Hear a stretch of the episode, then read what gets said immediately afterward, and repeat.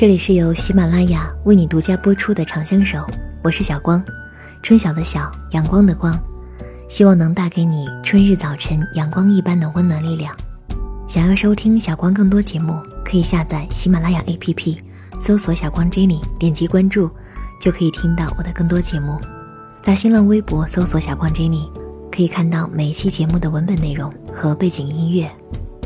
小光的耳朵 QQ 群“光之翼一号群”现在已经人满了，你可以加入“光之翼二号群”五幺五三三四三九二，和其他耳朵嬉笑打闹，无话不谈。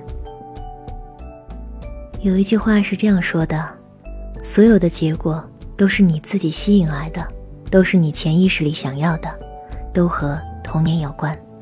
那么今天我们就来一起讨论一下有关。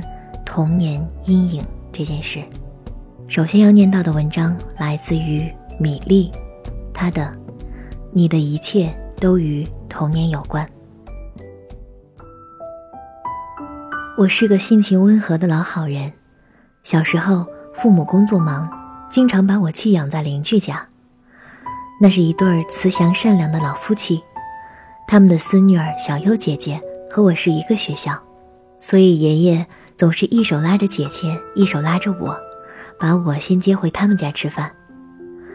记忆里那段经历全是温馨，小屋里总是回荡着小姐俩的欢声笑语。奶奶包的韭菜饺子特别香，爷爷的手又大又暖。直到多年以后，我在大街上遇到了一位老邻居，他一下子认出了我，热心地拉着我寒暄。最后，他颤抖地摸着我的脸，心疼地说：“我可怜的孩子，那时候你真苦啊。”这句话，就像是打开记忆大门的秘密钥匙，或者一句暗语。轰的一声，我被人推进了一条狭窄、逼仄、悠长又满是灰尘的密道。我迟疑地进去，越走越黑，越走越害怕。突然，我听见深处传来小孩凄厉的哭喊和求救，他颤抖、惊恐的声音一直在耳边萦绕。我焦急地四下寻找，终于看到了小小的我蜷缩在走廊的一角，被人高马大的小优姐姐用力地踢打、撕咬。那个我，却只知道哭，只知道求饶。可我越哭，他就越兴奋，打得越起劲儿。我呆呆地愣在那里，脑子里一片空白。原来，我的童年是这样的，而我自己竟然全然忘记。后来我搬了家，转了学，可我依然被欺负。孩子是最敏感聪慧的。他们总能从茫茫人海中追踪到我眼里闪过的卑微和怯懦。他们看透了我对强权的恐惧有多刻骨铭心。我就像被贴了标签一样，始终游走在人群的边缘。长大以后，成人的世界里少有赤裸直接的碾压。我们微笑友好，互不干涉，可我还是在一种惯性下担惊受怕。总是无条件的满足所有人的要求，害怕看到别人的不满和失望，到后来，就变成了大家眼里最不起眼儿、最不在意的便利贴女孩。我从来不知道我变成这样的原因，我以为是天生软弱，是命中注定。直到这位邻居的出现，才让我想起了我潜意识里一直故意遗忘的。那些黑暗岁月，我不知道我是如何做到的，把所有的痛苦和难堪整理打包，丢到记忆最深的黑洞里，然后若无其事的继续生活。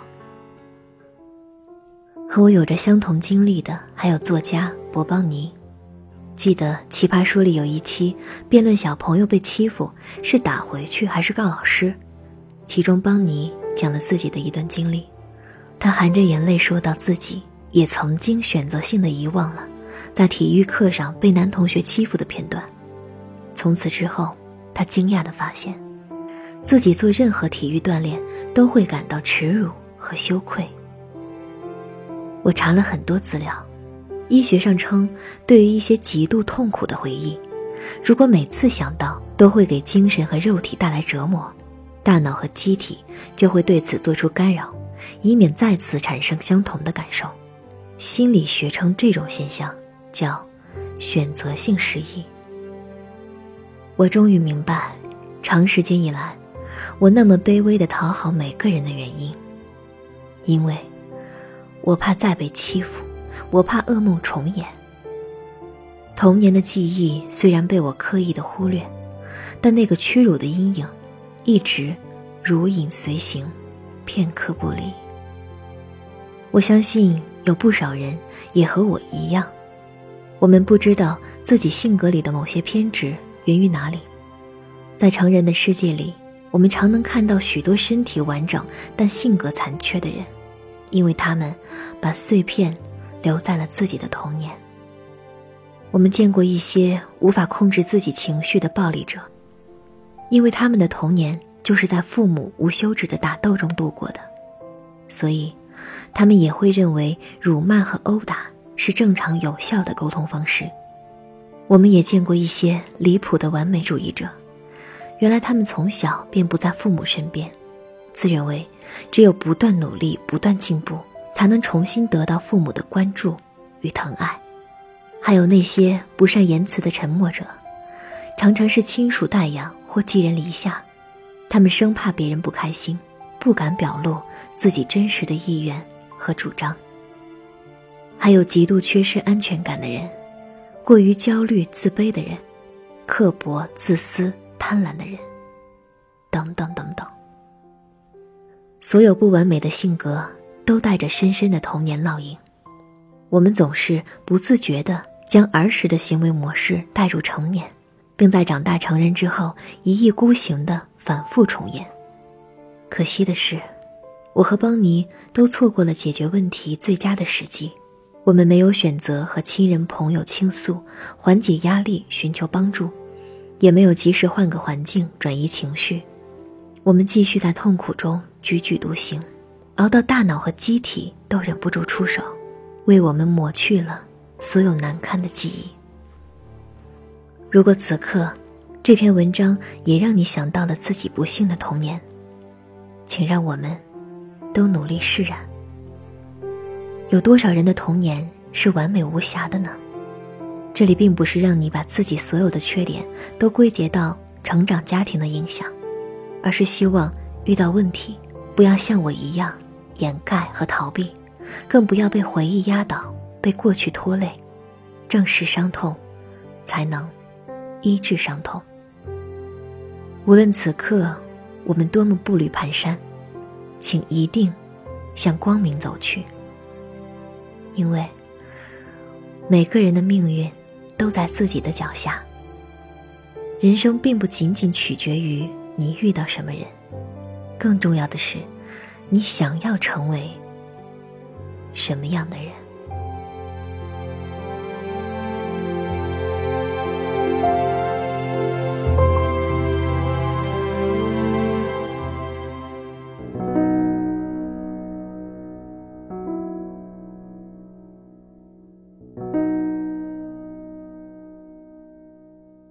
关于童年阴影这件事儿。小光也问了群里的耳朵。耳朵叶边缘说：“小时候被奶奶家的大笨鹅追得满院子跑，现在我一听到鹅肉就恨不能吃三斤。”耳朵麦田说：“从小一考试就紧张，小学六年级的一次补考经历让我自那以后对考试都失去信心，只要是考试都要补考，简直是逢考必补。”这不，最近科目二也给挂了，还是要补。我这人生啊，是一路跪上来的。虽然耳朵群里乐观开朗的这两位能把自己的阴影经历说的这么道，但我也看到，更多人的童年阴影并不都是让人开心的。以下说到的一些典型的童年阴影问题，来自于知乎上咪咪迷妹的。所以一切都是童年的错吗？这篇专栏文章。一，如果父母不能看到孩子真实的性格，而一味用自己理想中的样子去要求孩子，这样经常遭到父母的拒绝和忽视的孩子，就会很容易情绪低落、缺乏自信、没有主见，经常需要别人对自己的评价，让别人告诉自己应该怎么做。父母忽视孩子真实的样子，拒绝接受孩子的本性，一方面会导致孩子一直到成年都总觉得自己不够好，另一方面，他们中的很多人也变成了吹毛求疵的人，经常用不合理的标准来要求他人。第二种，受过情感、身体、性虐待等创伤经历的幸存者，往往会有低自尊、焦虑、抑郁、信任问题。自我评价过低、好斗、亲密关系和两性关系上的问题等等。第三种，父母中一方角色的缺失，或在情感上遭到父母中某一方的抛弃。很多孩子是缺爱的，他们并不缺衣少食，却从来都感受不到父母的爱，和父母之间有强烈的距离感。事实上，往往这些父母自身存在很严重的问题。其实。他们也是所成长家庭的受害者，因为这样使他们无法对孩子表达出温暖和爱。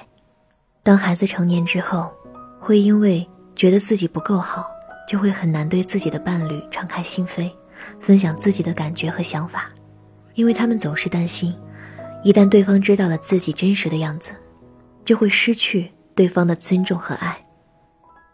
另一个极端的可能是，他们也有可能。会极端依赖自己的伴侣，希望伴侣能够给他们那些没有从父母身上获取的无穷无尽的爱。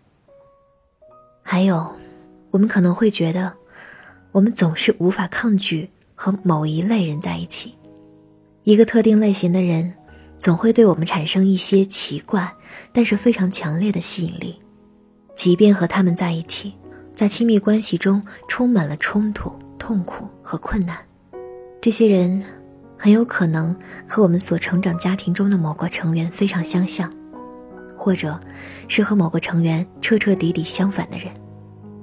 比如，如果一个女孩和自己的父亲是非常陌生的，从父亲那里得到的情感非常少，她很有可能会选择一个同样的人做丈夫。那么，我们究竟如何摆脱？童年的经历给我们带来的这些影响呢？关于这个问题，在知乎上迎刃迎刃而解的迎刃是这样回答的：精神分析大师弗洛伊德的童年阴影理论认为，人的创伤经历，特别是童年的创伤经历，对人的一生都有重要影响。Bruce Wayne 在童年时掉入枯井，被蝙蝠吓到，失去安全感。之后经历亲眼目睹双亲被杀这样的阴影，产生了为父母报仇的信念，差点被忍者大师利诱走向邪恶复仇组织的深渊，幸好遇到女主积极引导，才走出阴影，成为了后来伸张正义的蝙蝠侠。人的意识和潜意识类似于泰坦尼克号在海上遇到的冰山，意识部分相当于冰山露出海平面上的一角。自由漂浮的冰山约有百分之九十体积沉在海水表面下，相当于人的潜意识。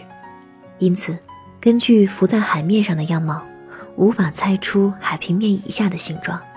这也是为何用冰山一角来形容严重的问题只显露出表面的一小部分。潜意识虽不为人所知，但很多时候在不知不觉中支配着人的行为。而这些创伤，因为人的自我保护机制，大多被抑制到潜意识区域。我们长大之后，这些伤害经历虽然离我们远去，感觉它已经不存在了，但一不小心被某事触动，它还是会跳出来，让你痛不欲生，甚至情绪失控、行为失控。常见的情况则是直接影响一个人的自信心态。遇事遇人都容易患得患失，有部分人会由小时候受创伤之前的活泼，变得内向，不爱说话。这一点产生的后果是直接影响你的社交、沟通、恋爱等人际交往问题。也有一部分朋友意识到这个问题对自己影响很大，也尝试过一些方法，比如看一些心理书籍、学习成功学、灵修等，然后对自己进行心理暗示。不过这些都只能治标，不能治本，都只能是鼓舞振奋，持续一段时间，但过不久，又会变回原形。那么，我们如何从童年阴影的影响中走出来呢？走出阴影的过程，就是重建自信的过程。去做没自信的事儿，做成功了，你的自信就会慢慢增加。越害怕什么，就越需要做什么。害怕当众说话，就找训练口才的活动去训练自己；害怕社交，就拉上小伙伴一起去找自己感兴趣的活动。物以类聚，人以群分，找到同好。你会更容易融入新环境，认识新朋友。越害怕异性不喜欢你，那就越需要认识更多的异性，因为，你无法让你喜欢的人都喜欢你，你只能让喜欢你的人喜欢你就行了。接下来，让我们不断积累成功经验。当你去做害怕的事情，一旦体验到成功，有了收获。而且是此前从来没做到过的，你的大脑就会告诉你，你是可以的。在心理学中，当人做出某一决策后，如果被证实正确并产生了好的结果，你的大脑会向负责决策的区域发送奖赏信号，这会促进人的认知能力进一步提升，形成良性循环，这被称作奖赏效应。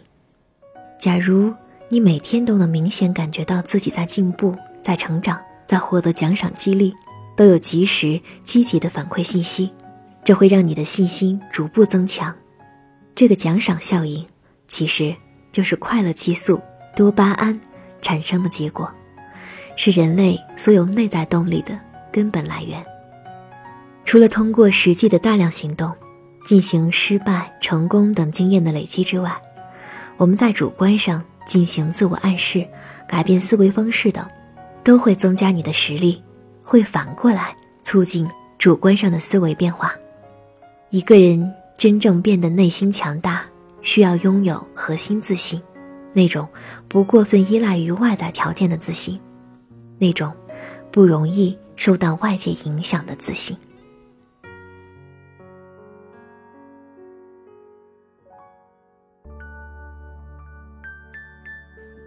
节目进行到这里。小关和大家一样，都会有这样的感觉。哦，我有这样那样的性格、价值观、行为习惯，原来是来自于家庭和童年啊。确实，正如法国社会学家、人类学家图尔干所说，只有在过去中，才能找到组成现在的各个部分。当我们意识到自己的问题所在，需要我们去回顾、去分析。家庭的传统和价值观，经历的关键事件，让我们好好观察一下自己的沟通方式、表达和处理情绪的方法，集中观察这些事情，我们才会发现，为什么我们会采取现在这样的做事方式，做出这样的选择，经历特定的情感。接下来，我们就能够改变我们的思维模式，对人生和我们自己。都有全新的认识。当然，这是一个长期的过程，需要我们的勇气和坚持，需要我们和自己的过去握手言和，认识到在成年之后那些不恰当的行为模式，改变他们，解决他们，提高我们处理亲密关系的能力，让我们试着用新的方式和家人相处，为自己的下一代。和下下一代提供更健康的、更有爱、有安全感的婚姻和家庭支持。在节目中念到的米粒，她的个人微信平台是小写的米粒和大写的三个 D，微博名是我是米粒加大写的 D。而迎刃，他的微信公众号是“迎刃道”的全拼。对于过去，我们不要怨恨，不要自责，超越阴影；对于未来，我们的征途如星辰大海，加油 Even though the world I'm in,！the perfect pitch, its ways appear. The greatest pressures of my sin don't disappear. Although alive and without much, the wishing, well, I wish for you. Then I look to see myself within it all. My ocean's deep, my river's wide, the strangers weep at pleasure's side. Oh, why do I not see the only